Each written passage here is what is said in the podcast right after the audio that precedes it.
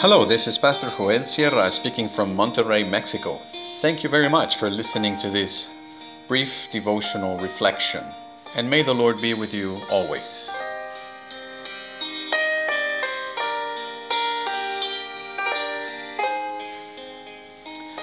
Jesus in the middle.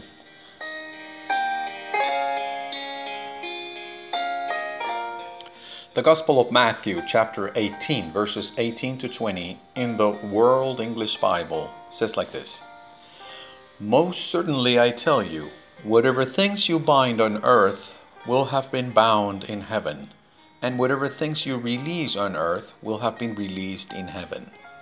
Again, assuredly I tell you that if two of you will agree on earth concerning anything that they will ask, it will be done for them by my Father who is in heaven.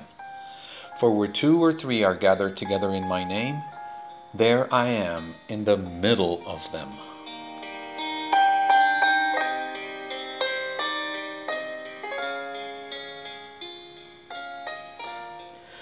We mustn't forget that this text is within the context of restoring relationships in the church, in the context of the exercise of forgiveness, of amending the damage caused and or perceived by the members of the body of Christ. So it is not a magic formula to obtain the three wishes of the genie in the lamp. It's not a magic formula for God to do what we want.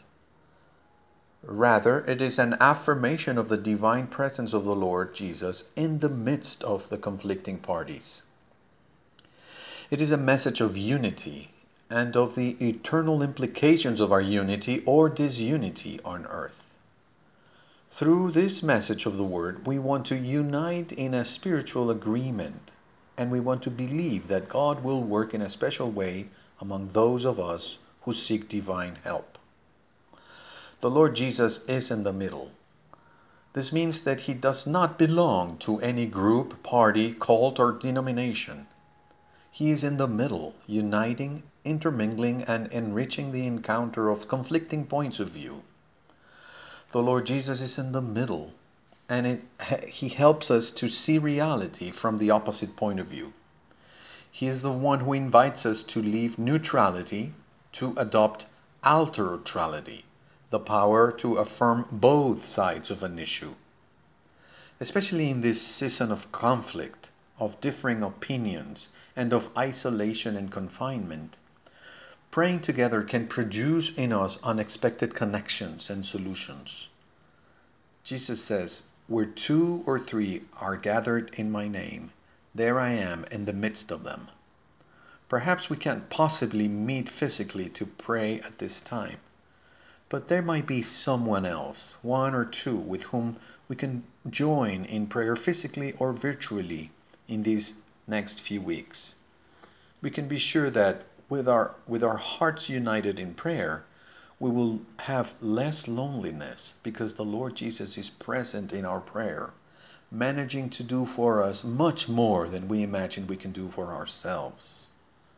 Reconciliation consists of letting the Lord Jesus be in our midst when we pray for one another. Our actions on earth have repercussions in eternity when we let the Spirit of Jesus be the mediator between us.